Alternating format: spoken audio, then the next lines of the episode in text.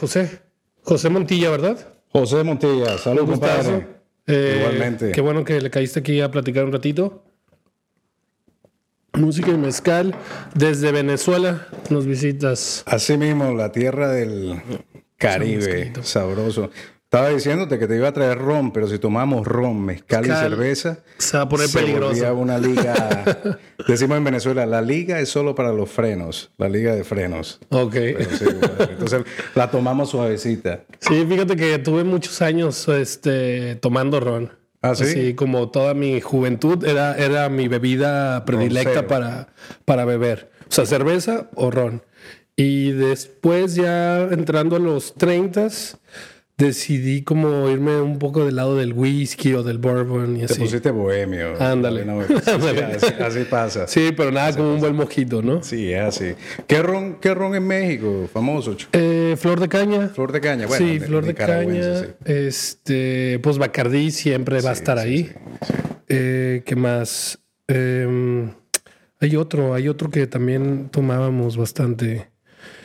Eh, no recuerdo en este momento, pero sí, flor de caña y Bacardí, ¿no? El Bacardí es el de batalla, Sí, siempre va, y siempre va a estar ahí. Y, y yo digo que es bueno, pero para tomarte una Cuba. Así Y mismo. ya. Cuando tú veas los videos de Spring Break, donde la gente se vuelve loca y hay Bacardí y hay tequila, José.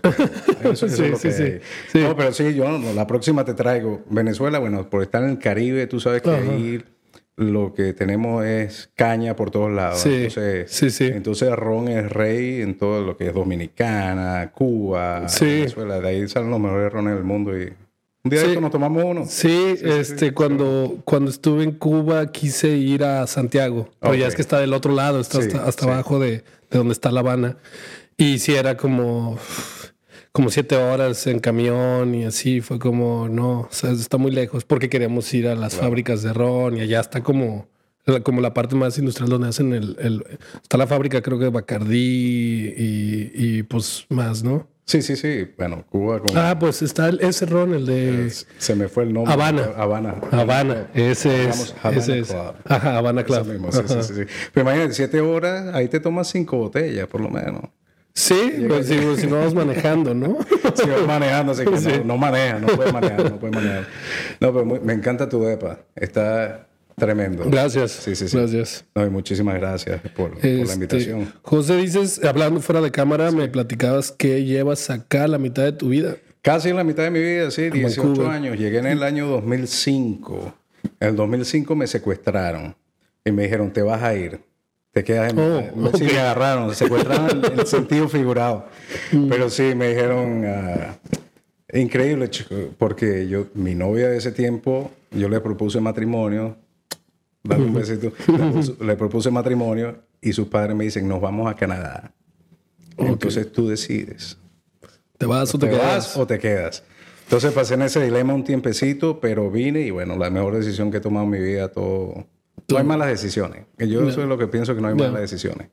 Y sí, aquí estamos 18, 18 años ya Después. batallando, 18 años después y lo que faltan. Sí, que sí, sí, sí. sí. Oye, y desde, y, y desde Venezuela ya tocabas música. Mira, la música, yo, bueno, la música es parte de todo, Sí. ¿no? Crecemos con eso. Crecemos con ella. Sí, él... ¿quién Desde no te- tus canciones de cuna, ¿no? Y todo. Siempre Todo, está ahí todo, todo, presente. siempre está allí. De que el mundo es mundo, de que los humanos somos humanos. Yo creo que siempre necesitamos el ritmo. Yo, la música, creo que fue parte de- hasta de mi concepción, creo. Mi, pa- mi padre es cantante. Ok. Y desde que tengo uso de razón siempre lo he escuchado cantando, lo he visto en escenario, todo esto, ¿no? Y siempre yo tarareaba, cantaba y venía todo eso eh, en mí. Mi hermana también, yo tengo una hermana que, a la cual le llevo un año y los dos siempre cantando, el dúo Pimpinela, versión venezolana. Y así, ¿sabes? Todo el día comíamos, tarareábamos una canción, salíamos a jugar, cantábamos. Mi papá se duchaba, yo recuerdo siempre poniendo el radio a todo volumen y cantando Nino Bravo y las baladas esta, el Puma, José Luis Rodríguez y todas estas No. canciones. Y yo crecí con eso. Siempre me acuerdo que tenía un, un, un Lego que me regalaron, un botecito de Lego. Y yo le quité todos los legos, no jugaba con los legos, pero tocaba tambor, eh, música folclórica venezolana. Eso fue mi raíz. Yo creo que la música folclórica venezolana, de la región donde yo soy, yo soy de los Andes de Venezuela, una ciudad que se llama Mérida. Allí nací. Hay tres Méridas: Mérida, Yucatán, Mérida, Venezuela y en Mérida, en España. Y en Mérida, ahí fueron mis inicios con la música. Bien, toda la vida he sido poco empírico, como que para decirlo. Y, pero tuve mi, mi formación inicial musical, la tuve allí como a los 6, 7 años. Okay. Este, estuve en una estudiantina que se llamaba, bueno, estudiantina de Freddy Waldroff, a quien le mando un abrazo, un gran saxofonista venezolano. Tuve un grupo de niños y, y nos enseñó ya lo que era un poquito la teoría y saber un sí, poquito y un más. poquito de la... más de la estructura y todo, ¿no? Más ya las, las reglas. Porque tú te das cuenta, bueno, la familia se da cuenta que hay algo. Tú uh -huh. cantas y dices, ay, no se escucha tan mal. Se escucha uh -huh. un poquito bien. Y entonces la sí. tía te pone a cantar, tu mamá te pone a cantar. La fiesta, ves, llama, llama a José. Sí. Puedo decir mi sobrenombre cuando estaba niño, no se vayan a reír, mi sobrenombre, me decían Chichi. Chichi. Chichi, imagínate tú. Ahorita no puedo decir eso. Lo digo aquí, pero eso lo vamos a cortar. Entonces me decían Chichi. No, que Chichi que cante. Y mi hermana también. Entonces cantábamos los dos siempre. Okay. Pero sí nos ayudó mucho, mucho, esa iniciación en la estudiantina porque nos dio la base. Ahí me convertí uh -huh. en instrumentista porque empecé a tocar la flauta y eso nos empujó mucho. La situación económica no era muy buena y no nos permitió avanzar más en los mm. estudios musicales. Uh -huh. Entonces como que nos esforzamos nosotros mismos a decir, no, bueno, si no puedo de manera académica, voy a, voy a hacerlo por mi cuenta. Sí. Y empezamos los dos, mi hermana, tanto mi hermana como yo en ese ámbito. Okay. Agarramos una guitarra y sacarle sonido, uh -huh. cuatro venezolanos, que son cuatro sí. cuerdas, y sacarle sonido, lo que sea. Sí. Haciendo si es del cielo can limones. Sí, exacto. Limonada, y, compadre. Y así se empieza, ¿no? De hecho, yo creo que la gran mayoría de los músicos empiezan solos con, con esa curiosidad sobre, sobre, el instrumento o cantar. Y ya después de adultos es cuando terminan entrando a la escuela de música. Sí. Como para re reforzar esa parte. Correcto, sí, mucho pasa así, ¿no? Y por cosas del destino, bueno, yo, nosotros nos mudamos a, a, la, a la, capital, a Caracas, ahí uh -huh. a los 11 años. Por eso mi acento es bien, bien extraño. Si nos vamos a la, a la zona de Mérida, de los Andes, donde yo nací, uno habla uh -huh. así como cantadito. Uh -huh. Y cuando me fui a Caracas perdí eso un poco, ¿no? Pero irme a la capital me abrió el horizonte musical, porque es más calle, Ahí se viene la salsa, se uh -huh. viene todo lo que es lo, lo urbano. Okay. ¿Entiendes? Entonces, ver toda esa movida me iba, me iba ayudando. Lo único que tocaba era flauta en ese tiempo y cantaba de vez en cuando, pero nada, nada formal, nada, uh -huh. nada así, en nada la escuela. Ok, nunca, nunca en escenario, pues nada. No, no, no. No, pues eh, estabas muy pequeño, ¿no? Sí, sí, en la escuela siempre. Saludita. Salud, compadre. Ya le va, ya le va a tomar Con la izquierda para que se repita, como sí. dicen. Esto de poquito en poquito, porque uh -huh. de mucho espantan. Sí, sí, sí, es puros, puro sip y saborcito. Así mismo, está, está, bien sabroso. Pero sí, nunca, escenarios de la escuela y cantar con los amigos y sí. todo eso. Y ahí, bueno, seguíamos con la música. La música nunca, tú no te puedes escapar de la música. Cuando uh -huh. te gusta la música es algo que te va a perseguir hasta que te pueda atrapar completamente sí. o por lo menos una gran parte en ese tiempo, ya en secundaria, me imagino que en el cuarto año, ya casi para graduarme, mi madre trabajaba en el sistema penitenciario de Venezuela. Uh -huh. Se encargaba, bueno, era la directora de ese tiempo de, de, los penales de Venezuela y nosotros, que estábamos muchachos, teníamos una, una bandita de pop. Digo pop, eso sonaba terrible, pero bueno, digamos una bandita. pero es su estilo, ¿no? Sí, pop y rock y la cosa. Y mi mamá me dice, mira, estamos haciendo un programa de cultural y cosas, ¿no? ¿Quieres tocar en las cárceles de Venezuela? Y yo con 15 años, y yo le digo a mis amigos, mira, está pasando esto, ¿quieres hacerlo? Y todos como que, bueno, sí, vamos a darle. Y ha sido una de las experiencias más gratificantes que he tenido okay. porque me permitió ver... Si no, no te daba un poco de nervio o miedo. Si supieras que no, si supieras que no me daba miedo. Este, había unos muchachos que sí que se asustaban, pero claro, íbamos bien resguardados, se hacían los eventos y siempre había seguridad. y, pero unos muchachos, tú sabes, que no tienes esa... Tampoco no hay tanto, ajá, es un poco más aventurero. Ahorita ya cuando tú pasas pasa de los 20, empiezas a cuidarte un poquitico, a los 30 ya te cuidas más. Ahorita me dicen y digo, no, compadre, yo paso, paso Pero sí, lo hicimos, recorrimos toda Venezuela, todo el sistema carcelario, y vi otra cara de lo que sale. Tú sabes, esos sistemas son muy, muy oscuros. Nosotros pudimos llevar cultura y música a sitios donde no llegaba. Sí. Y fue increíble ver la reacción que tenía gente que sí, hicieron cosas terribles, pero nosotros estábamos en, llevando cultura para cambiar. Entonces yo decía, si de todas estas personas que están aquí, 100, 1000, lo que sea, al menos una cambió su estilo de vida por lo que hicimos, cualquier cosa, mira, eso fue suficientemente gratificante. Pero sí hicimos un tour bien, bien interesante alrededor de Venezuela, 16, 16 años, y nos sirvió mucho como aprendizaje en la música y movernos de allí. De allí seguimos tocando eh, puntualmente. porque al final de cuentas tuvieron que montar un show, ¿no? Sí, todo, todo como era, todo como era bien, bien organizado, y quedó eso allí. Después, bueno, cada quien tomó su rumbo y la música es como que, ¿sabes? A veces es cíclica, ¿no? si no lo persigues también como que, se calma. Entonces calmó un poquito y yo seguí con mis estudios, todos nos, nos esparcimos y bueno, la vida nos, nos, llevó donde nos tenía que llevar. Pasaron años hasta que llego aquí, 2005. Que ¿Llegaste de qué edad aquí a Vancouver? Llegué a los 20 años, 20 años. Súper chavito, pues. Sí, chamo, chamo decimos nosotros chamo. Sí. Llegué bien chamo, 20 años en el 2005. Otros tiempos, Vancouver eh, ha cambiado inmensamente. Sí, 2005, estamos 2015, son 10, o sea, ya hace casi, casi dos décadas. Sí, sí, casi, casi, que sería, como te digo, casi la mitad de mi vida. sí, y pues la has visto crecer, ¿no? En cuanto a edificios y gente. Todo, gente, edificios, comercio, de todo, todo. Aquí la música ha crecido de una manera exponencial tremenda, porque en ese tiempo que yo llegué, habían bandas puntuales, donde había mucha calidad, menos cantidad, pero mucha calidad.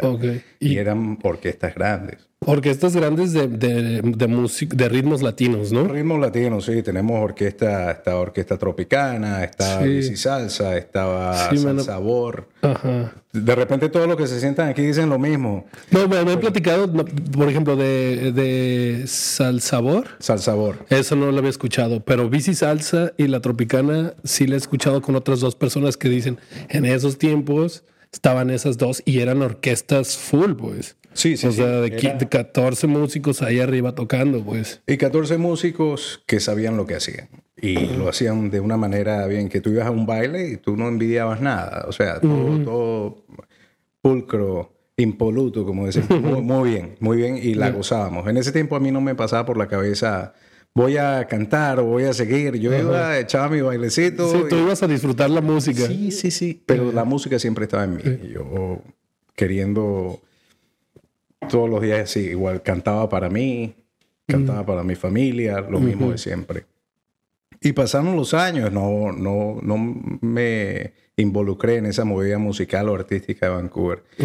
Creo que por ahí, por el año 2012, o 2010, ya empecé como a extrañar, ¿no? Digo, mm, tengo que hacer algo. Yo no tocaba cuatro y me traje un cuatro. También la nostalgia, uno de las raíces y el país. Me traje el cuatro, empecé de manera empírica también a aprender a tocar cuatro.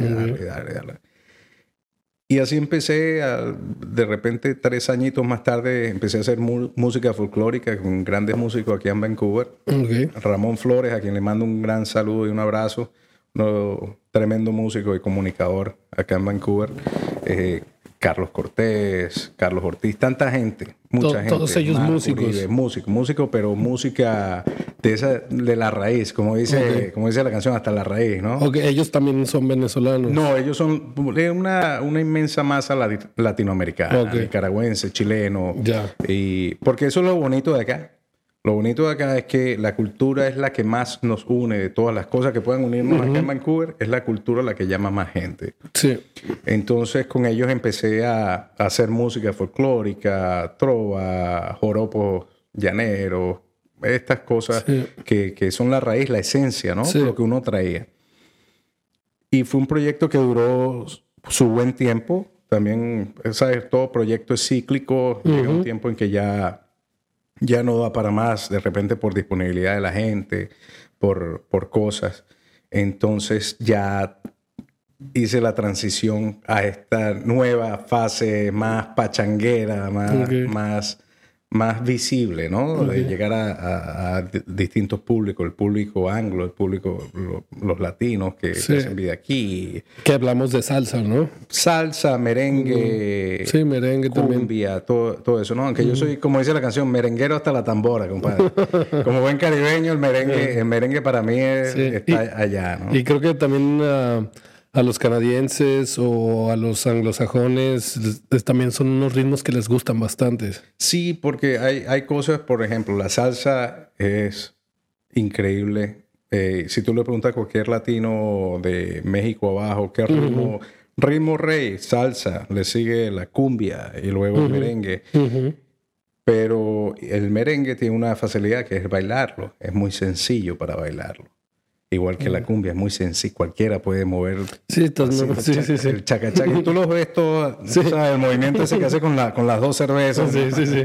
La salsa requiere otro tipo de skills, ¿no? Sí, sí, necesita más este como la bachata, ¿no? Un poquito más coreografía. Claro, y tiene, entonces si te tomas tres, cuatro cervezas, un mezcalito y la Y, cosa y luego, y no sabes bailar. se pone complicada la cosa. Pero no, sí, ese salto fue para mí ha sido muy gratificante, me ha llenado mucho, he aprendido infinidades, he aprendido infinidades. Empecé aquí, empecé a cantar con, de repente me llamaban una orquesta y me decía, mira, necesitamos un corista, bueno, vamos, vamos a darle como coro. Como solista no, no lo hacía. A veces uno procrastina mucho, ¿no? De, sí, de decir, no, voy a, Sí, me, sí. Voy a me voy a limitar. No hay peor enemigo de uno que uno mismo. Y uno no se cree en la capacidad que uno tiene hasta que alguien te dice, no, ya un momento, tú puedes hacer las cosas. sí. Y allí, bueno, cumplí mis facetas en algunos sitios puntuales, algunas bandas puntuales, pero ya después se vino la de, no, pues queremos que ya hagas lead o hagas otras cosas más. Y yo sí, vamos a hacer otras cosas más. Em- empecé... Con- ahí fue con, con esas, salsa- esas orquestas que me decías. Empecé, no, empecé ya con. Cuando estaba de corista, toqué un tiempo con Nacho. No sé si conoces a Mm, Nacho. sí. Nacho. Este, luego acá ya me moví hace. Y empecé a tocar con Carlos Martínez, que es el de. Mojitos. El de Mojito, sí, Sonora Kings. Se llama que Sonora Kings es la versión minimalista de Orquesta Tropicana. Ya. Orquesta Tropicana sí salieron y, y se, y se expandieron. dividieron. sí. Y, Y Sonora Kings Fundada, fundada por Carlos Martínez. y Son- Sonora King está allí y allí hago parte ya. Bueno, ya tenemos cuatro años con Carlos, de Ok. quien he aprendido infinitamente muchas cosas en, en el ámbito musical y, Ya. y lo que es producción, lo que es la organización, o cómo llevar un evento. y hay- necesitas una chispa que, Sí. que no todos la tienen. ¿no? Sí, y eso es otro. Sí, puede ser, mu- puede ser músico y no tienes ni idea de, por ejemplo, cómo conectar todo, ¿no? Como desde el audio hasta producir el evento, cómo organizarlo, los venues, todo, todo lo que se requiere, ¿no? Sí, es una, una tarea ardua y infinitamente amplia y difícil, donde todo tiene que estar, tienes que tener cuenta de todo, ¿no? Entonces he aprendido mucho ahí con ellos y bueno, todo el equipo, o sea, ya somos como una familia y, Sí. y, y a todos les mando un gran abrazo. Pero ha sido una experiencia tremenda donde he aprendido mucho, como te dije, y me ha servido también para expandirme y, y, tú sabes, te empiezan a notar y te empiezan a llamar y ah, sin uno buscarlo, porque tú no lo buscas, como te dije, la música te, te busca a ti, te llama. Y siendo el mercado de Vancouver tan... a la vez como cerrado, como más bien pequeño. si supiera que es, es compacto, ¿no? Es Eso, compacto. Hay, que- hay tantos, hay muchos músicos, muchos músicos aquí. Y si los entrevistas, todo va a tener panel para, quién sabe, para dos años. Pero sí son caras conocidas. O sea, tú conoces a quién y bueno, uno tiende a, cerrarse en ese, en ese grupúsculo, ¿no? Los, los, pequeños grupos. Pero al final todos nos apoyamos. Hay una cosa muy bonita aquí que es la solidaridad, el respeto por todos. Todos nos respetamos eh, infinitamente. Y esa es la vía, respetarse, apoyarse. A mí me alegra infinitamente que todos los venues que se están abriendo, los festivales. ¿Sabes? Cuando tú llamas a un amigo y te dice, no, voy a tocar aquí, voy a tocar allá. Eso a mí me llena de, de, emoción. De que hay este, ¿cómo se dice? Hay demanda de este, de este tipo de música, de, de los músicos, pues, de que hay espacios para que toquen. Sí, y, bien recibidos por todos, ¿me entiendes? Es bonito, por ejemplo, en Mojitos, que tocamos todos los sábados. Y tú ves gente consecuente que ya, o sea, ellos van porque... Ya saben que van a estar, ahí sí, tocando. Les, gusta. Y así te dirán otros de otras bandas. De Rumba 7 te dirán lo mismo. Eh, qué, sé yo, donde sea que toque algún grupo te dirán lo mismo. Los de Tabasco también tienen sus groupies que, van a todos lados, ¿no? Entonces eso es algo bonito que, que hay aquí. Y también hay mucho por abarcar mucho, mucho espacio que no hemos llegado. ¿Me entiendes? Es que creo que la ciudad, bueno, desde que tú estás aquí, ha estado creciendo, ¿no? Y se han abierto lugares. Digo, como han cerrado, este, también se han abierto cada vez más. Y, y la ciudad está creciendo cada año, ¿no? Cada año llegan 20 mil personas nuevas a la ciudad. Así es. Venía yo pensando cuando manejaba hasta acá de lo de lo amplio que se ha vuelto Vancouver. Vancouver ya no es Vancouver, la ciudad, o sea, el centro. Veamos a Surrey, veamos a Langley, veamos a Maple Ridge, Abbotsford. Y esos son mercados que están allí. Y hay que llegar también. Mucha gente dice, está lejos, lejos de qué, lejos de quién. Sí. ¿Me entiendes? Sí, sí, sí. Entonces una cosa, por lo menos ahorita tocamos en, en un sitio en Langley que se llama Viva México, tocamos viernes, tocamos sábados. Y a la gente le encanta. Y la mayoría de la, de la audiencia que va son canadienses. Y a ellos les encanta la música. Dicen, me siento como en México y toca. te a decir, tócame las clásicas. Tocamos las clásicas, no importa. sí, sí. Pero tocamos de todo. Y esa gente se lo goza y se lo disfruta. Es, y es un mercado que está allí disponible. Sí, sí, ese lugar es que es un restaurant bar o es un más bar estilo mojitos. No, no, es un restaurant bar. Sí, la gente va con la familia, celebran sus cumpleaños, los matricidios, los divorcios, todo lo que sea lo, celebra allí. Allí, allí este, eh, ves una, tiene una perspectiva diferente. Lo bueno de allí es que tocamos 100% en vivo. Y somos tres músicos, un percusionista, un guitarrista yo que toco el piano y, canto y el guitarrista también canta, mis, mis tremendos panas, Daniel Reinaldo e Isaías, que son mis panas del alma, mi compadre, como digo yo. Pero es la magia de la música en vivo, a pesar de que somos tres, la gente lo aprecia inmensamente. Sí. ¿Entiendes? Y, hacemos cualquier cosa, desde Bad Bunny hasta lo, lo que se venga, hasta Chelique Sarabia, qué sé yo. Y tenemos un maestro, el maestro Frank Hidalgo, que, que nos enseñó, hagan, hagan de esto. sí, sí, sí, Por él, por él estamos allí en ese sitio. Frankie anda en todos lados. No, Frankie, Frankie está atomizado. Salud, Frankie, salud. Saludos al, al Frankie que anda por todos lados eh, tocando. Nomás lo, lo veo que es el, el músico más activo. Sí, pero ahí tú ves reconocimiento de la comunidad, personas como Carlos, personas como Frankie, como otros que han dado tanto a esta comunidad, que la han hecho crecer, que la han hecho visible. Visible al tocar un crossover, por ejemplo, cualquier canción gringa, que, la que tú quieras.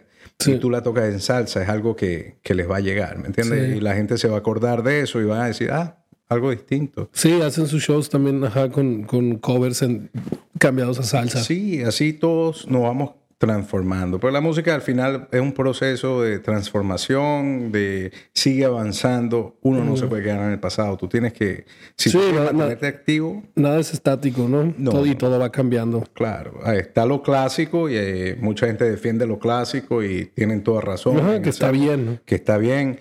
Y también tocamos música clásica, no música clásica. La clásica de las salsas y La los ritmos. clásica, claro. La salsa clásica o el merengue, Ajá. el merengue clásico, que son sabrosos, que uno los goza. Y, y- pero siempre abierto al cambio, a la transformación. Tú ves, y Vancouver es un claro ejemplo. Hace 20 años tenías una orquesta de 15 músicos y cualquier local lo pagaba.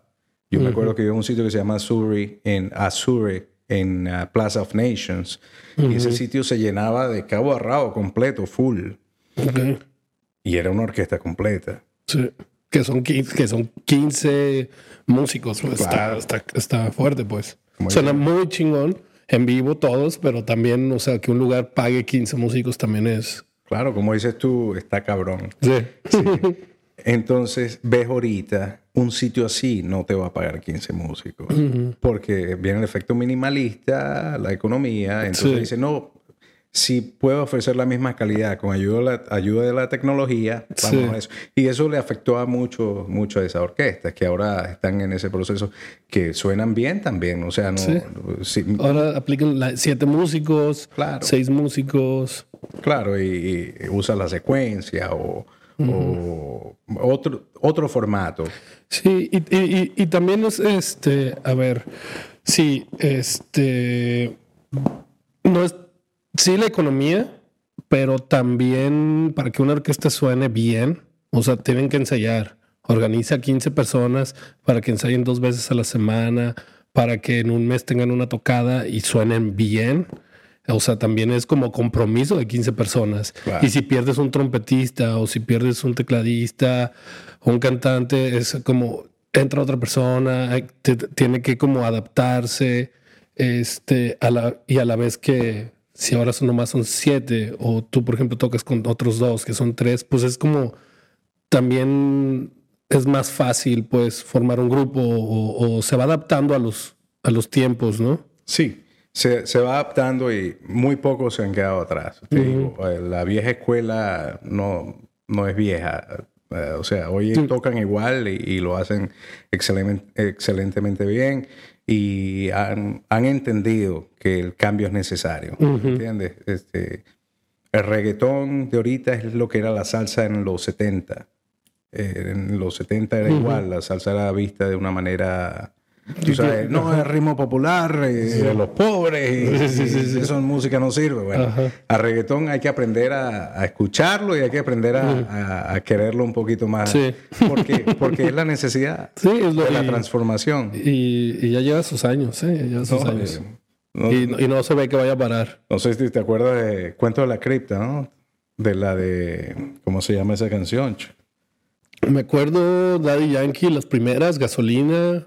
Y gasolina estamos hablando que ya No, yo que creo que tú tienes la misma edad que yo, más o menos. Eh, Te estoy hablando de qué canción, déjame ver. Eh, se van a acordar lo que están viendo, van a decir, ah, el cuento de la cripta, sí me acuerdo, pero el Ya. año 98, 97. Ok. En Venezuela, Venezuela, la influencia musical viene de Puerto Rico, de Dominicana.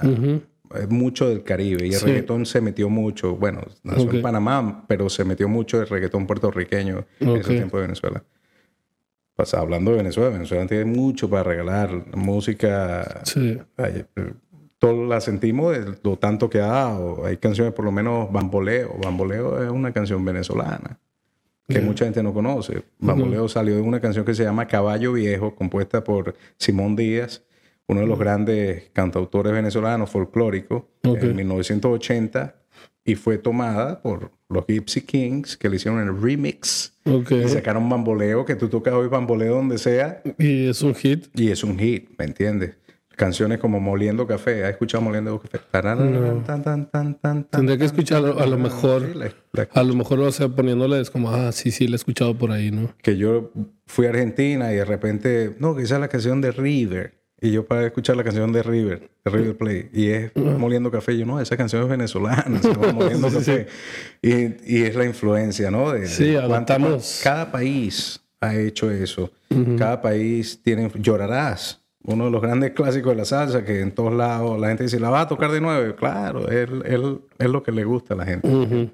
Después tú vas a Colombia con la cumbia, Cali Pachanguero vas a Centroamérica, más cumbia. Sí, México se, escucha mucho la, la cumbia colombiana. En el norte de México es como los, la cumbia colombiana, es como se, escucha bastante. Es lo que pues. es, claro. Es que la cumbia, eh, de todos los ritmos, un ritmo nuestro, creado por verdaderos latinoamericanos, la cumbia, salió de Colombia, generado con maracón, este, todos estos instrumentos, y ahí...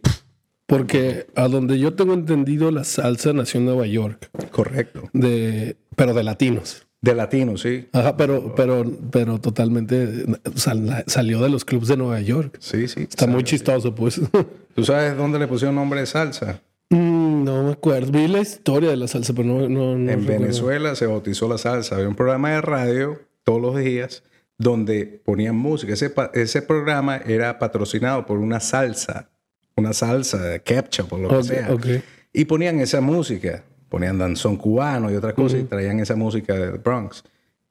Y pegó, como ponían esa música en la hora de la salsa, de la salsa mm, se convirtió en salsa, de allí salió el término salsa. Y se expandió lo que conocemos hoy salsa. Ahora ya es. No, la salsa universal ahora. Sí, sí. Y así es. Pero sí, te digo, todo esto para decir que Vancouver es la mezcla de todas estas culturas, todos estos ritmos, todas estas canciones, que de alguna manera u otra las hemos hecho funcionar. Cualquier banda que tú veas, no hay una banda puritana de, ok, estos son venezolanos, estos son colombianos o mexicanos, a menos que sea banda. a ver, es que sea música regional música mexicana. Regional son puros mexicanos. Sí, sí, sí, sí. Pero si no. Y del norte de México. Así mismo, que ahorita hay una implosión.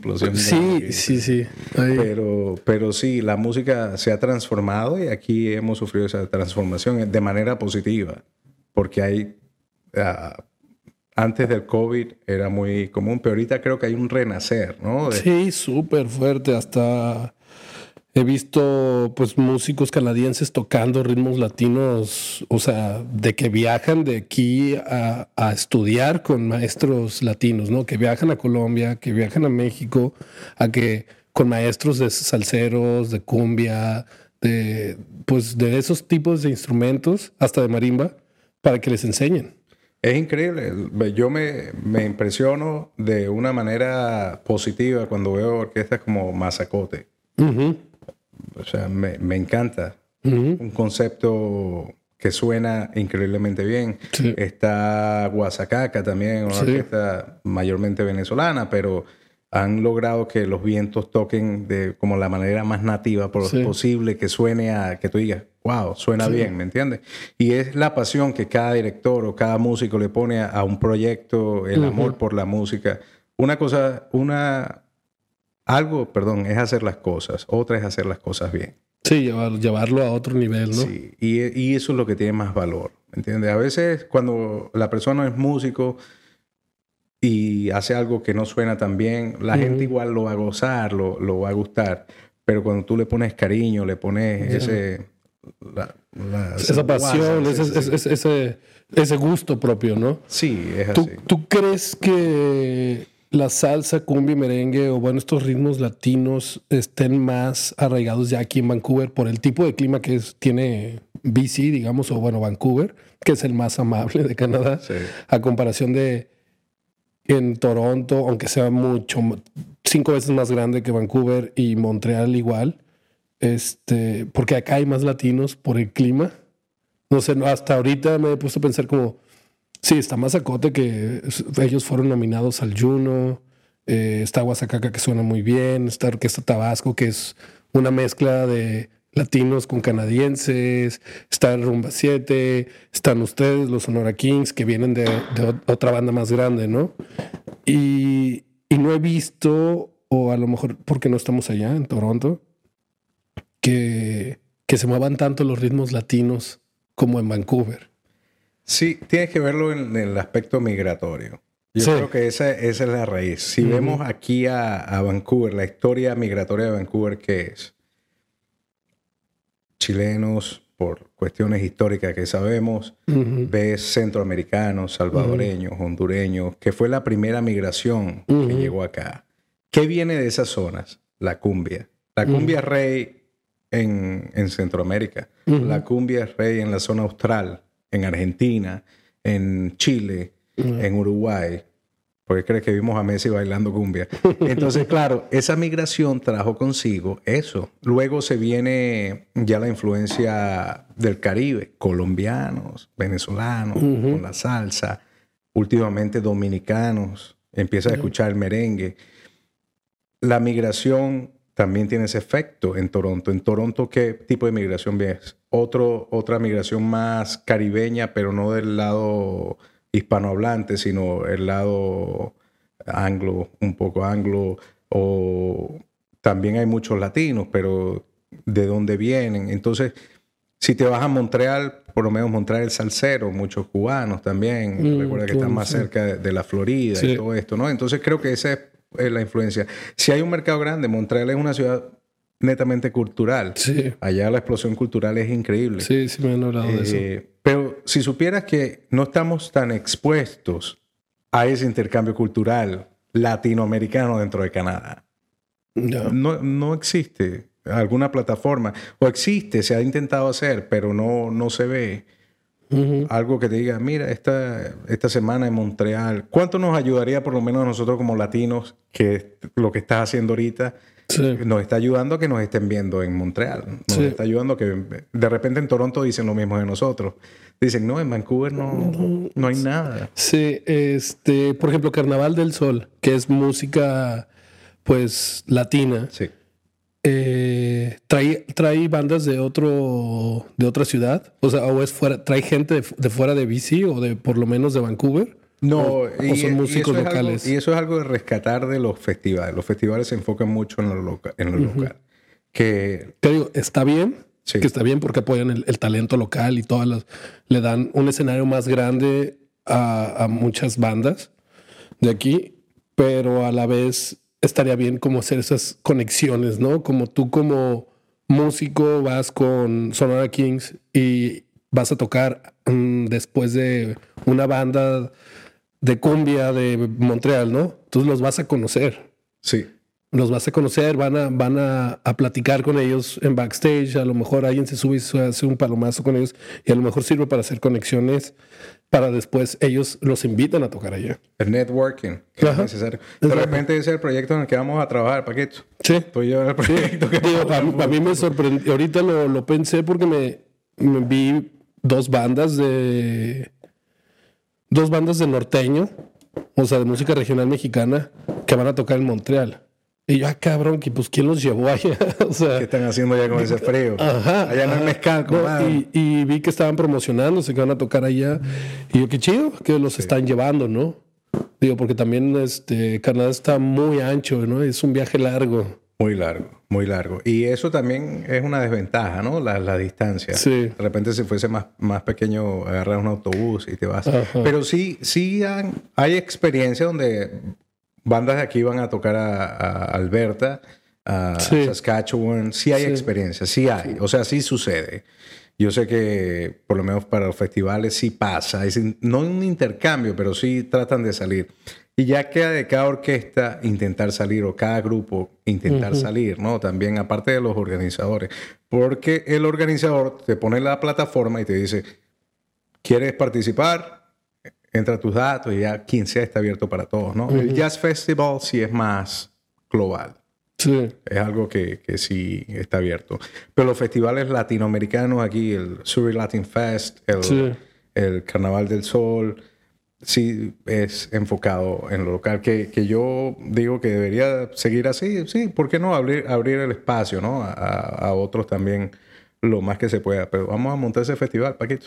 Sí, el Next para, Project. para que, pues, mostrar, ¿no? Empujar más. Claro. Digo, la, la, la ciudad siempre que, pues, platico con alguien, les digo, ¿no? Esta ciudad está llegando mucha gente, pues Y, y, gente como, por ejemplo, tú que llegó hace 18 años, 17 años, pues la han visto crecer bastante desde, sí, comercios, todo, pero musicalmente la han visto cómo han nacido bandas, ¿no? Y cada vez hay más bandas y, cada, y a la vez ritmos latinos han, se han, han por eso hay tantos, creo, o por eso han nacido tantos, porque hay, hay, hay demanda de eso. Sí, sí la hay. Y hay proyectos que han nacido aquí que son tremendos, empanadas ilegales. O hay cosas que son... Empanadas ilegales son increíbles. Que tú lo escuchas y tú... necesitamos más de esto, ¿me entiendes? Sí. Y eso es lo que hace falta. Eh, de nuevo, el peor enemigo de uno es uno mismo. Si uno tiene un proyecto, vamos a darle ese proyecto, Sí. sáquenlo. Sin miedo, ¿no? A, a las Sí. críticas ni nada. Saca tu proyecto y, y busca gente. Gente hay. El que quiera cantar, el que quiera tocar, ahora es que hay gente. Sí. Y venues también hay. Es Oye. cuestión de tiempo. Oye, regresando a tu, a tu pasado, empezaste a cantar corista, lead y cómo llegaste al teclado. Mira, el piano, yo recuerdo que mi mamá me regaló un piano, yo tenía 12 años. Ajá. Y empecé a tocarlo en la casa, ta, ta, ta, tocarlo, tocarlo, tocarlo, hasta que eh, empezaba a sonar. Sí, está sonando. Y tenía un amigo guitarrista muy bueno, muy buen, que toca con el sistema de orquesta venezolano. No sé si has visto el sistema de orquesta. El sistema de orquesta es... Como la filarmónica. Sí, de- pero es abierto para muchos muchos jóvenes venezolanos. Y él tocaba en el sistema y me ayudó mucho en la parte armónica, entender lo que era la lectura, a pesar de que eh, no me he enfocado en leer. eh, pero algo, si algo tengo bendito, lo que doy gracias es mi oído. Mi oído ha sido una bendición. saqué esta nota y tú. "Uh, Sí, es esta. Mi oído. Y yo creo que me entrené así, ¿no? Siendo músico empírico, Ay, tú lo entrenas. La mitad de la gente que he platicado es, me dice, güey, yo no sé leer música. Sí. Yo me dices, esto es esto, pues. Ah, ¿Es esta nota? Ok, la saco así. Y Sí. es, y yo, va, cabrón. güey". No, porque tú sin darte cuenta te vas entrenando el Sí, oído, ¿no? sí, sí. Porque tú, cada vez que tú oyes esta nota y, y empiezas. Y empecé con el teclado y siempre lo tuve allí. Tocaba para mí. verdad. Tocaba para mí y así lo tuve por 15 años. hace, hace dos años yo dije, ¿sabes qué? Voy a quitarle el polvo. Ok. Y ah, ya, bueno, ya tenía mucho aprendido, solo que no lo ponía en práctica. Pero viendo la necesidad de instrumentistas que también sean vocalistas, dije, yo tengo que ayudarme a mí mismo, vamos a sacar esto, vamos a darle. Y ha resultado increíblemente bien. Es- uno aprende todos los días, pero sí, o sea, se hace el trabajo bien, de calidad, lo más que se pueda. Ok. Y eh, sí, creciendo cada día, cada día más. Todavía no, no se han tapado los oídos, no he visto a nadie que diga, wow, eh, qué terrible, ¿no? Al contrario, ha, sido, ha sido muy gratificante, pero sí, sí, o sea, yo era, como te digo, jack of all trades, master of none. Que poco, el que mucho... But better than a single one. o algo así. va. There you go. El que mucho aprieta, poco ahorca, ¿no? Ajá. Entonces, yo tocaba un poquito de todo. Que si el cuatro, la guitarra, el tambor, las tumbas, la cosa. Y dije, no. Pero te ayudaba para, como para entender la música. Sí, sí, sí ayudaba. Ya uno tiene un concepto ya de lo que, bueno, lo que estudió, que estudié cuando niño y lo que aprendí después cuando adulto. Pero sí me ah, dije, voy a enfocarme como debe ser. Y me enfoqué como debía ser. Le presté el tiempo, le presté lo, la dedicación que necesitaba y los frutos están allí. Sí me ha, me ha resultado. Hay- aquí hay músicos pianistas muy grandes, muy Sí. buenos. Eh, está Rubén, el mismo Frank y eh, Diego Cole, muchos, muy buenos. Sí. Y yo hoy puedo tocar con ellos tranquilo, ¿me entiendes? Que, que son cosas que, que tú dices, no como ellos, ojo, con ellos, que cosa, pero tranquilo. Y es algo que, que es gratificante, sobre todo que ya tú no dependes de nadie, tú solo puedes hacer lo que tú quieras. Sí, te ayuda para acompañarte y Sí, cantar. sí, Y me, bueno, siempre me ha ayudado. Yo, yo escribo y me ayuda con mi proyecto y armar lo que son mis, mis bocetos y, y mis maquetas y todo esto, ¿no? ¿Tu, ¿Tu proyecto de tres personas tiene nombre? Estábamos discutiendo, le íbamos a decir los tips para que nos dieran tips, pero no, no, no. Este, ahorita estamos en ese, en ese, En- en- en esa como. Sí, formalizarlo. porque tenemos que, tenemos que darle shape, ¿no? Ok. No queremos, no queremos ser algo uno más del montón. Queremos hacer algo que, que de verdad suene. Entonces, ahí estamos. Tener un diferenciador. Sí, sí, sí. Y ahí es cuando viene la fusión y qué instrumento le puedes poner. Y cada, cada, quien tiene su identidad, ¿no? Cada quien hace, tiene su tipo de voz, cada quien hace lo que sea, pero darle esa, ese significativo. Yo quiero terminar mi, trabajar en las canciones que tenemos, en las canciones que tengo, terminarlas de crear para que eso sea, o sea, sacarlo como un proyecto, como debe ser. O sea que también están haciendo música original o, o más bien haciendo como un remix de salsa de algunas canciones. nosotros ahorita es versión, versionamos todo, pero el norte es que ya las canciones que tenemos, después te doy un, poquito para que escuches, pero las canciones ya que, que, son nuestras, pues sacarlas como, aquí está, esta es nuestra oferta, este es el proyecto, y sacarlo.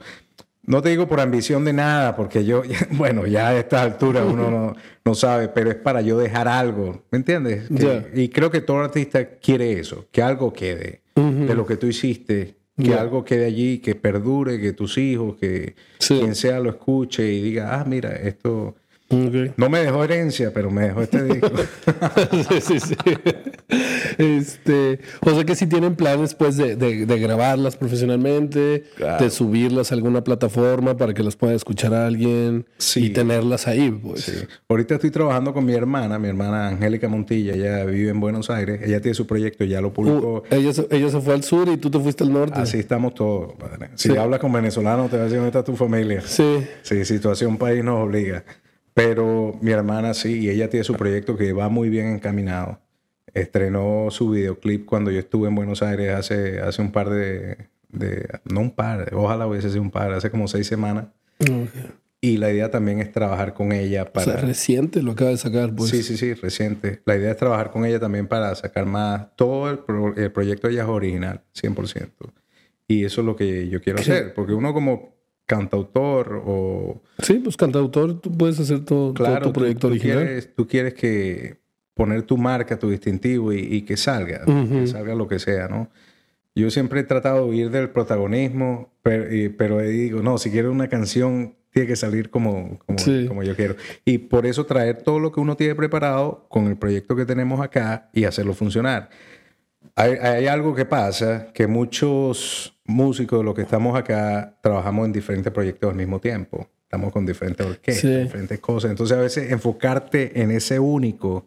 Sí, cuesta un poquito más. O te va a llevar más tiempo. Sí. Porque vas a tener menos horas para dedicarle. Correcto, hay, hay infinidad de músicos que tú ves en todos lados. sí, sí, sí. Tocan un día acá, tocan el otro día acá. Te pones un lente para una foto, te quitas el lente, tómame la otra foto y, así vas. No, pero es, la, así es, el dinamismo. Si tú vas a Miami, es lo mismo. Tú vas a Miami, los músicos latinos aparecen los mismos en todos los videos.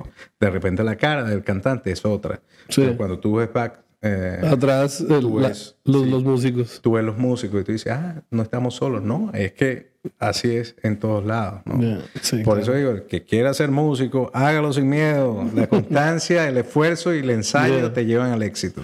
Oye, ¿tu hermana qué, qué, estilo de música es? Mi hermana es un, estilo más, bueno, más pop, ¿no? Sí, es más pop eh, y ella ha seguido por esa rama. Nosotros comenzamos baladista los dos. Yo era baladista. Ajá, los dos comenzaron juntos, ¿no? Sí, yo era baladista por mi papá que cantaba pura balada y yo crecí con la balada. Entonces, hacer la transición a la música tropical es difícil para el baladista porque uno tiende a alargar las notas y hacerlas que, que lleguen más y le pones más vibrato y la haces, tú sabes, el pianísimo. sí, por muchos baladistas, por ejemplo, famosos y grandes, por, decirlo, este, terminaron en el reggaetón. Se cambiaron, pues. Mira, mira, tú, mira tú, mira tú esa vaina.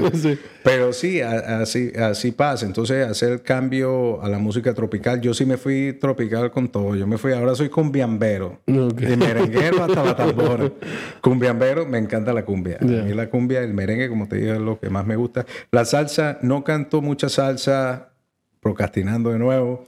Eh, eh, por, respeto, ¿no? Más que todo por respeto. Yo creo que, bueno, el sonero tiene que sentir el, soneo y hacerlo en la línea melódica que es y, no irse de la clave. Entonces la salsa sí la hago, pero con mucho respeto. Ahora, lo que es la cumbia, bueno, Son- traiga para acá, compadre. Son, son, como dices, este, que de balada a, a- a cantar tropical sí, sí cambia mucho el estilo de, de- de cantar. Sí, sí, sí va a cambiar mucho. Imagínate Armando Manzanero cantando Llorarás. O sea, que en paz descanse. Pero Sí, en sí, esos sí. tiempos sí. Ahora a un salsero se le hace muy fácil cantar un bolero. ¿eh? porque ya tiene el dominio. La salsa requiere de, de un dominio de la armonía muy grande para poder navegar en todo lo que es eh, durante los intervalos y, hacer tu soneo como debe ser. Aquí hay soneros muy buenos. Aquí en Vancouver tenemos calidad. Hay mucha calidad de músicos, hay mucha calidad de músicos. Yo creo que lo que nos ha faltado de repente para ser más grande, el apoyo lo hemos tenido, la gente, la gente apoya. ¿Entiendes? Eh, pero es como todo.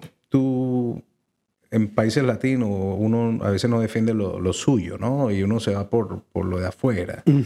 Aquí uno siente la- el apoyo, sí lo hay, pero también apoyarse entre, entre músicos. Al revés, ¿no? Aquí ya como que tienes ese sentido de permanencia de, de, de, de lo tuyo, de tus, de, tu, de tus raíces, de mostrar, este, de tratar de mostrarle a la gente como, mira, esta es la música de mi país, o este es el estilo de comida de mi país, o esto es como, como lo, ah, ¿cómo, cómo lo quiero decir? Mm, Sí, tú te da más orgullo, pues, Es así. Tu, tu, tu país y todo estando fuera, ¿no? Como te da esa no, nos, no, no- bla, bla, bla, nostalgia. Sí, no, es así, nos da, nos da, nos reconforta también, ¿no? Creo que es- llena ese vacío. Y eso para mí ha sido la música también. La música ha sido el, el blanco del gris de la inmigración, yo creo. Pues siempre me ha mantenido, tú sabes, allí. Me Ok. ha mantenido unida siempre con, con lo que son mis raíces, mi país. Ya. Y eh, eh, la belleza de, de ser músico. No es algo que uno elige, es algo que... Hay muchos que lo eligen, o los padres lo eligen. Mira, estudia esto y todo esto. sí, sí. Pero hay gente como uno. Creo que, ajá, creo que la música, pocos músicos, yo creo, no he conocido a ninguno que le, sus padres le hayan dicho, vas a estudiar música y vas a ser músico. Mi hijo, Le- lo vas a conocer. Porque se me hace muy extraño, ¿no? Los padres es como, no, seguridad económica, vas a ser doctor, vas a ser abogado, vas a ser esto, ¿no? Arquitecto, lo que sea, ¿no? bueno, así nos pasó a nosotros. Exacto. Así nos pasó que, ¿sabes qué? No, la música no. Mi papá era un músico muy bueno, es tremendo cantante, pero también gozó más de lo que debía en la vida, ¿no? Entonces, entonces mi mamá como asustada, como que... Sí. No, ale- aléjate de acá, la cosa. sí, sí. Pero igual la música te busca, la música te busca, te encuentra, porque es que es parte de ti. Cuando crees, todos tenemos nuestro sound, soundtrack de nuestra vida. Todo tiene un sonido, todo tiene una cadencia y, y siempre va a estar allí. Si tú te imaginas una conversación como esta y tú le pones ahorita una música melancólica, yo diciendo esto, la gente, hay gente que se va a emocionar, ¿me entiendes? Porque es así, la música le da sentido a cosas que no lo tienen. Bueno, tú creciste con tu papá, este, digamos, vocalista, entonces pues la has tenido ahí siempre esa influencia. Sí. Y tu hermana también, también canta. Este, creo que muchos viene de familia, o sea, el 70% de los músicos viene de familia, ¿no? Que el abuelo, que el papá está ahí como en la sangre. Sí, Y, y el otro 30% es totalmente así de que agarra la guitarra, que es como el primer instrumento más común, y, y de ahí nace, ¿no? Esa, esa curiosidad. Este, Sí, está el hilo sanguíneo que, bueno, los genes no mienten y siempre va a haber algo, ¿no? Mi hijo... él lo estás empujando. No, él, él solito, él se, se iba metiendo, pero cuando veía que requería tiempo, dedicación, era que no, Ya. mejor me voy a jugar béisbol o me Sí. voy a jugar fútbol. Pero solito, yo por lo menos me sentaba con él, vamos a estudiar piano, vamos a estudiar guitarra, y no. Pero él solito agarró un saxo y ahorita está, lo estoy entrenando, porque aquí lo que hacen falta son ¿Un sax? eh, sax, sí. Lo que hace falta son músicos que toquen metales que sean latinos. Entonces, bueno, esperemos. Sí, exacto. Porque metales latinos es raro, ¿no? Es raro. Imagínate yo que a mí que me gusta el merengue, compadre. Ahí necesito un saxo y no hay nadie aquí que lo toque como debe ser. Tienen que estar leyendo. Entonces, Sí. entonces arrancarle ese oído. Sí, Pero- porque más anglosajones son de metales. Sí, Sí, pero latinos están, están más en las congas, están más en percusiones. Porque, de nuevo, nos vamos a las raíces. Ajá, es eso, ¿de las raíces, vienen? exacto. ¿De dónde? Eso está, es un súper chistoso hablando. Creo que esa conversación la tuve con Nacho, con Nacho Vargas, y me hizo caer como en, en ese sentido, así como cierto. Pues es que eso viene de, de nuestro estilo de música de Latinoamérica, que vamos a agarrar nosotros percusiones en vez de agarrar un metal. Mira, en Venezuela tenemos el ritmo de tambor barloventeño y de la costa venezolana, que es un ritmo que el que no baila es porque no quiere a su madre, compadre. Ese- es un ritmo que tú lo escuchas y no necesitas nada sino tambor, no necesitas más nada. Ok. Un solo, dos instrumentos, el tambor y la voz. Y con eso tú haces desastre o desmadre, como se Sí, desmadre. Y, y viene de las raíces y es lo que uno crece, ¿no? Y, y eso lo lleva uno siempre con uno. Por eso cuando uno escucha el tuntún uno empieza Sí, sí, a sí, moverse. sí.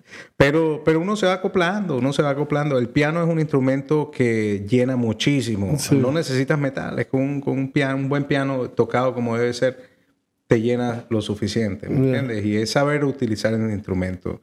Eh, es- es- no, como digo yo, no es tanto el piano, sino el pianista. Sí. A mí todavía me falta llegar para el pianista, pero no es tanto el piano, sino el pianista. Ya. ¿Y, tu- y tu hijo entonces está en el sax. Sí, sí, allí está dándole en la escuela. Ah, muy bien, Sí, sí, ya. sí, no, le, le va bien, le va bien. Qué bien, Le va bien qué bien, qué bien. le gusta. No lo estoy presionando porque no quiero que... Que luego termine odiando el instrumento o la música, ¿no? Es lo- como hazlo si realmente te está llamando. que lo haga él solito y ya él decidirá que... Como a, mí, Mm. como- a mí, y uno hace lo que uno aprendió, ¿no? A mí igual me dejaron solito y tú decides qué te va a gustar o qué vas a hacer. Entonces sí, pero como te digo, es hay infinidades, puede llegar a muchos lugares con la música. Lamentablemente no se puede vivir de la música. En, yo creo que es entre esfuerzo, suerte y constancia. Cuando dijiste constancia, eso lo es todo. Sí, constancia, estar ahí. Para todo. La constancia es lo que te va a llevar a, a lograrlo. ¿no? Ujú. Pero si a mí me dijeran hoy, ¿quieres vivir la música? Claro, ¿qué, qué músico no quisiera? Ujú. Que tú dijeras, voy a tocar todos los días. De repente la voz no te da, pero, Sí. pero si esa es tu, tu dedicación, claro, eso- ese sería el norte. Digo, digo, también este, por algo estás haciendo tus canciones. Sí, sí, dejar un poco de ti en, en el mundo, ¿no? Claro, claro. Este, pero por algo, ¿no? Estás ahí como estoy escribiendo mi música, estoy escribiendo mis letras y, y al final, pues esperemos que las escucharlas, no, no, No, eso es- muy lejos No de, es muy de lejos, estamos, estamos cerca.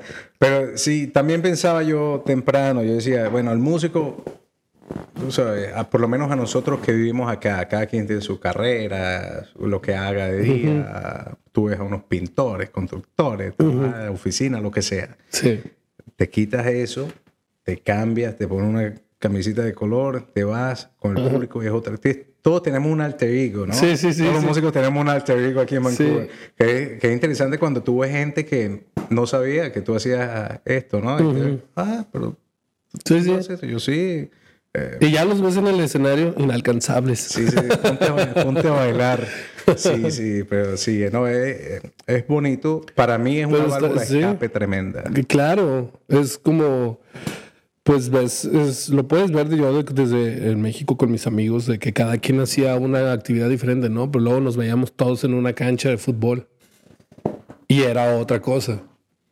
O sea, era Ya otra era cosa. Romario, Bebeto y... Sí, y, y era otro alter ego y quién es el 10 y quién es el portero y quién tiene quién es el capitán de la defensa y quién echa los gritos y va mandando, ¿no? al equipo. Es, es lo mismo, pues es- terminas tu persona de día, te subes a un escenario y, y cambia la Sí, cosa. pues. olvídate. De aquí para adelante pídanme autógrafo y yo lo firmo. Sí, cambia la cosa y pues porque pues estás dando un show, estás disfrutando la música, o sea, es Sí, otra no, cosa, pues. y con mucha humildad uno, uno se va haciendo poquito a poquito, ¿no? El camino se hace, se hace al andar, como dice la canción. Y así va uno poquito a poquito haciendo las cosas sin darse cuenta a veces. La vida, mira, cuando tú tienes constancia, cuando tú pones el esfuerzo donde debes, ensayas cuando debes, si todo lo preparas para que algo salga bien, va a salir bien. Si no hay preparación, no hay constancia, ¿cómo crees que van a salir las cosas? Van a salir mal. Eh, no, hay, no hay de otra. Entonces, cuando tú eres constante en lo que estás haciendo, estás trabajando día a día, estás, uh, ponte, abriendo horizontes y venciendo todos los miedos que tengas, venciendo, venciendo todas las barreras. Las cosas se van a empezar a dar por sí solas, sin tú mismo darte cuenta, tú vas a avanzar. El problema em, comienza cuando empezamos con los miedos, con qué pasará si. Ajá y si no hago esto? Y, te quedas ahí, no, no, no, no, das ese paso. Te, te, estancas. Yo digo, olvídate de todo eso, olvídate de todos los obstáculos que puedan haber.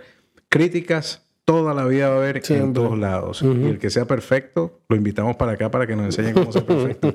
Pero críticas va a haber en todos lados. Y, bienvenida a todas las críticas que sean, porque la idea es mejorar, ¿me entiendes? Mejorar individualmente y ahora como músico, digo, colectivamente, toda la, la, escena de Vancouver.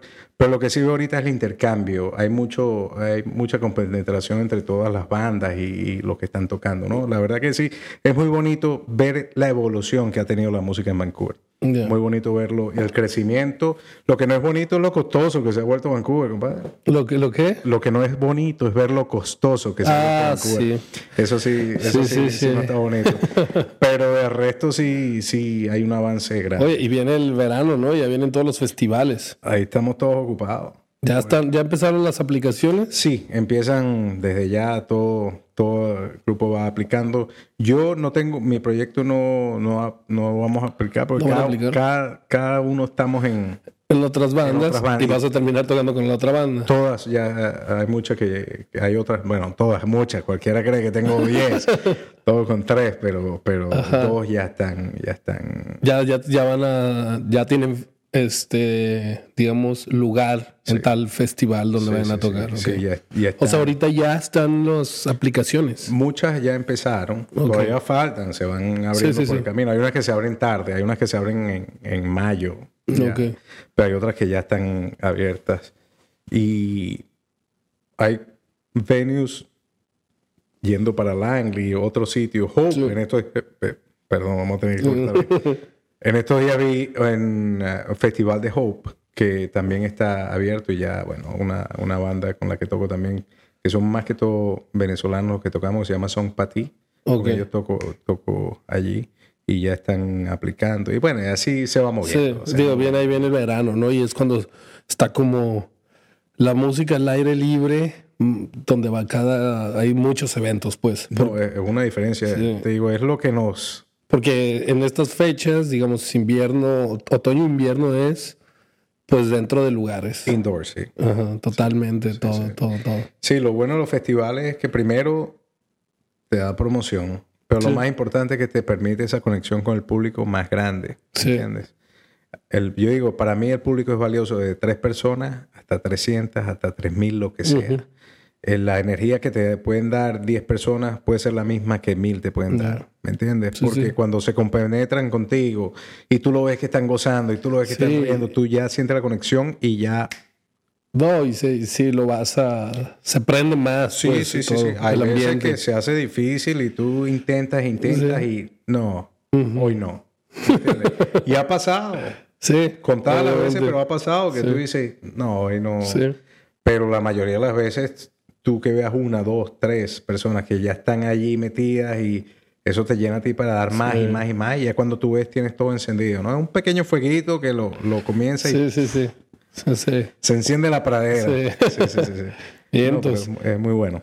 Oye, José, eh, redes sociales, ¿a dónde quieres mandar a la gente? ¿Dónde vamos a escuchar tus nuevas canciones que van a sacar próximamente? Mira, yo estoy en Instagram como Joseito Montilla. Allí me pueden seguir. Es lo único que tengo ahorita. Bueno, mi Facebook lo mantengo. Es José Montilla. Sí, allí por ahora eh, estamos ahorita armando el proyecto de las redes sociales para el, este proyecto una vez que, lo, que le demos shape, la forma que necesitamos.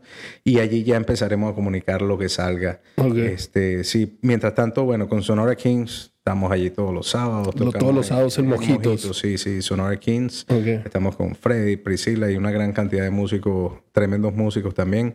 Ok. Y los viernes y sábados en, en ah, Langley, en Restaurant Viva México. Viva ahí, México. Sí, ahí, ahí la pasamos bien. Bastante mezcal y bastante tequila. Ah, sí, sí, en el tequila ahí a rodar, ¿no? Sí, sí, sí, sí, pero no, se, se pasa bien, se goza, siempre se goza, se busca la manera. Y si no hay la manera, se inventa. Ya. Inventa. Sí, sí, sí. Oye, entonces, mojitos, si quieren ir a bailar salsa con mi merengue, los sábados. Bachata también. Bachata también. Sábados, allí estamos. Ok. Sí, empezamos 11 de la noche, pero sí se pone, se pone bueno. Vientos. Se pone bueno. ¿Quién maneja las redes de, de Sonora? Ahí, eh, la maneja Carlos. ¿Carlos? Sí, la Ok. maneja Carlos. Eh, ellos manejan las redes allí, entonces ahí los pueden seguir también Sonora Kings. Ok. arroba Sonora Kings en Instagram. Y, Ok. allí, y ahí está. ¿A qué horas tocan en, en mojitos? Mojito estamos a partir de las 11 de la noche. Ok. 11 de la noche los viernes, los sábados, perdón, 11 de Ok. la noche a 2 de la mañana o hasta que el cuerpo aguante. Depende de cómo te sientas. pero Ok, ok, 11, a- ok. 11 a 2. Pero a las 11 ya están ahí tocando en vivo. sí, a las 11 ya tocamos. Hay Dos que llegar como a las 10 para, Sí, que, para, agarrar mesita. Para agarrar mesa, hace tu reservación también en sus redes sociales, mojitos y Ya. toda esta cosa. Y por allí se mueven con ellos, sí. Ok. Sí, sí. Y siempre, siempre abierto. Y el que le provoque cantar, venir a bailar, que se venga a cantar, que Sí, se sí, venga a bailar, compadre. Así, así se goza. Este, José, pues saludcita. Salud, Muchas gracias compadre. por caerle aquí a cotorrear, platicarme pues cómo comenzó todo tu trayecto con la música y, y esperemos esas canciones. Gracias a ti, las tengas. Gracias a ti, agradecido. Felicitaciones por el proyecto. Gracias. Nos hacía falta y falta mucha gente por pasar por aquí. Sí. Entonces, bueno, lo vemos. Eso los veo que los sábados, los veo los viernes. Ahí estamos cantando. Sí, Salud, compadre.